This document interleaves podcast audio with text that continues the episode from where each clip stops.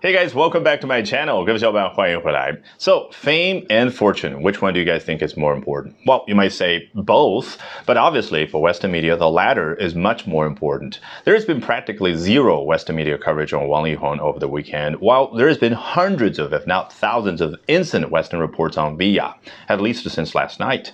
Now, 财富和名气究竟哪个更重要？呢？毫无疑问啊，西方媒体觉得财富重要太多了。因为这个周末王力宏事儿已经闹成这个样子，结果呢，我几乎没有看到任何一篇西方媒体的报道。但是薇娅的事儿昨天才有，现在几乎西方主流媒体倾巢出动，因为这个数字也实在是吓到他们那些宝宝了，对不对？所以我们今天呢，就通过 BBC 这篇报道，深入聊一下这个话题的同时，学到相关英文的表达，不浪费这个热点。A top Chinese live streamer has been handed a 1.34 billion yuan fine for tax evasion. 啊，薇娅的身份，你中文脱口而出啊，叫主播，头部主播，对不对？诶，人家怎么说呢 ？a top live streamer，或者你叫它的国籍，a top Chinese live streamer。那这个 live streamer 是怎么来的？它并不和主播一一对应，它是来自于 live stream 这样的一个动词，也就是英文当中像这样 er 结尾的名词，很多时候都是这样，它来自于相对应的那个动词。只要发出这个动作，只要你今天晚上去 live stream，也就做直播，那么 we can call you a live streamer。但是我们换成主播这个中文来理解的时候就不够精准，因为在中文当中，主播呢它很宽泛啊。比如说，我们有一个主播，他纯粹就是分享小视频，有的时候也叫主播，但是英文把它叫做 vlogger。好，说回到薇娅这样的主播，他又不太一样。比较具体的来说，他是一个带货主播，英文怎么说呢？e-commerce live streamer，就是前面加上电商啊，中文喜欢用带货这样的动词去修饰，结果呢，哎。E-commerce 英文用名词。好，a top Chinese live streamer has been handed something，他被给到了某样东西。对，hand 原本作为一个名词，指的就是我们的手。那这很显然是一个动词，指的就是手伸出去啊，把手里面某个东西交出去。那么这儿呢，薇娅她是手上呢被别人交了某样东西。你会觉得 hand 和 give 有什么区别？难道不可以说 has been given？可以显得呢不太严肃，因为。Given 呢，通常是口语当中表达我给你一样东西，这个东西对你来说是有用的。我给你一个苹果，I'm gonna give you this laptop。我给你这个笔记本，都对你有某种用处。而这个 hand 呢，显得不带感情色彩啊。比如说，他被税务权威部门给到了哦呃 one point three four billion yuan fine，对不对？这个 fine 我们要好好说一下啊。数字当然大家都已经吓坏了，十三亿。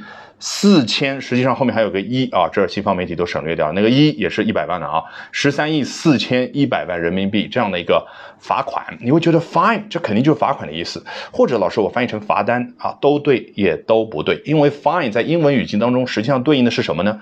惩罚这样的一个整体，也就是他要去承担这样的一个惩罚。那么你翻译成刚刚那两个版本，在你头脑里面对应的那个画面，特别是罚单是对的，只不过是把惩把这样的一个要承担的结果，把它具象化而已。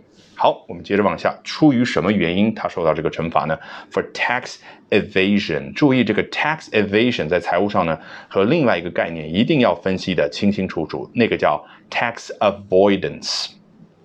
怎么来的？Avoid taxes 就避开税，哎，那可是合法的行为。比如说啊，你们公司很大，请了一个税务方面的专家，然后呢，合理啊规划一下税务的安排，结果一年能够省上啊几百万甚至几千万的这个税务的费用，这个是合法的行为，就是按照游戏规则去办事儿。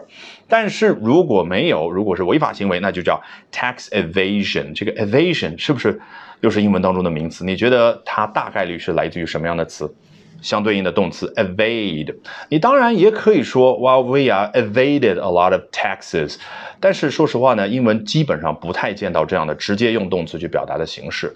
啊。当然 evade 呢，有的时候口头当中可以表达说哦，she evaded a lot of my questions，她当时我问了她很多的问题，但是呢，她好像躲避了、逃避了很多的问题，就是故意间接性的回答，要么就是不回答，这个叫 evaded。那这种语境之下呢，老外还是不太喜欢用动词，他喜欢用什么词？evasive 这个形容词，比如说，she was evasive。你回忆昨天你问她问题，究竟你你爱不爱我，你喜不喜欢我，对不对？哦，she was quite evasive about it，对不对？About my question。那这个 evasive 就什么？它好像闪烁其词啊。我我记得我还记了一一圈的这个啊，含糊其词，拐弯抹角，吞吞吐吐。你看中文你可以一一口气说出各种各样的成语啊。你英文你试试看啊，英文它的文化性啊。是远远不如咱们中文的，对不对？所以学英文其实比学中文要简单多了啊。我们接着往下。黄威，known as Via，is an internet celebrity with tens of millions of followers。啊，这个黄威就是他的原名，然后他被大家所广知的啊，你可以把它叫做艺名或者 nickname 或者 alias 吧，那么这个 whatever it is that you would like to call that。好，那么 known as Via，他直接用这种方式就避免了我给他啊究竟称呼为呃昵称呢，还是这个艺名呢？管它呢，就叫 known as Via，被广为人知的是 Via 啊这样的一个名词，当然对应的中文叫薇娅，对不对？好，它是一个网红啊，我们也有了英文版本叫 Internet Celebrity，还有另外一个经常出现的叫。Influencer 啊，就是能够发出 influence 影响这样的一个动作，也就是能够影响到他人的购买行为、思维方式的这样的人，在网上就叫 influencer，对应咱们中文所说的网红。好，他凭什么样的实力呢？哦，with tens of millions of followers，他有几百万甚至几千万的这个 followers。我想把它翻译成粉丝，但是我觉得不够精准，因为粉丝在中文当中比较宽泛，在演唱会的现场，王力宏台下的那些粉丝叫。粉丝，哎，但是在王力宏的微博平台，六千多万的那个粉丝也叫粉丝啊。英文呢，它基本上是区分的啊，比较宽泛的概念，当然可以说 fans。但是说到网上，啊，某一个平台当中，它有多少人关注了它，那个叫 followers，because those people have followed her on a specific platform。来，接着往下。She has used her platform to sell a variety of products。她用她的平台啊，卖各种各样的产品。这个太简单了啊！我们来看今天要学习的最后一段，也是最后一句啊。Authorities in Hangzhou accuse her of hiding her personal income as well as other financial offenses between 2019 and 2020。你看啊，现在中文这个新闻内容你已经非常熟悉了，请问你能够一口气说出来，非常精准的说出来杭州要惩罚薇娅的那个税务部门的全名吗？来说不出来，对不对？